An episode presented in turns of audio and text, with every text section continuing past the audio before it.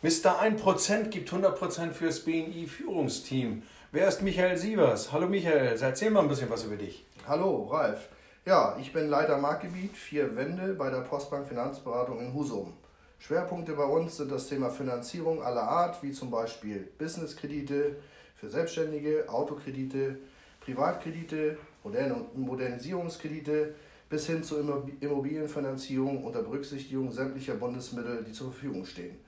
Zurzeit unser Highlight das 1% Sicherungskonto.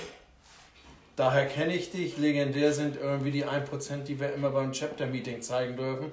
Das ist schon legendär. Du bist jetzt irgendwie so ein, ein Mitglied in BNI. Wie lange bist du schon dabei? Wie lange machst du das schon? Erzähl mal. Ja, ich bin seit Oktober 2017 auf Empfehlung meiner Maklerin Nele Rabber bei BNI.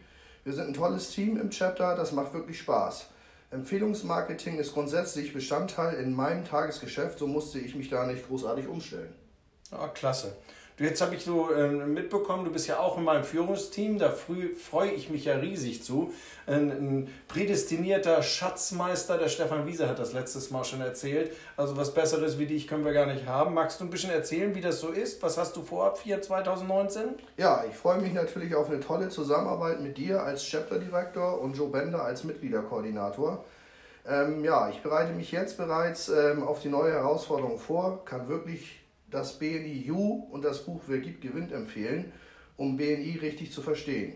Mit meinem Team, der Besucherbetreuer, habe ich ein tolles Los gezogen, da mich das gesamte ehemalige Führungsteam mit Kilian Ivers, Ocke Jörs, Stefan Wiese und neu dazu Marc Rohroff ähm, unterstützen wird.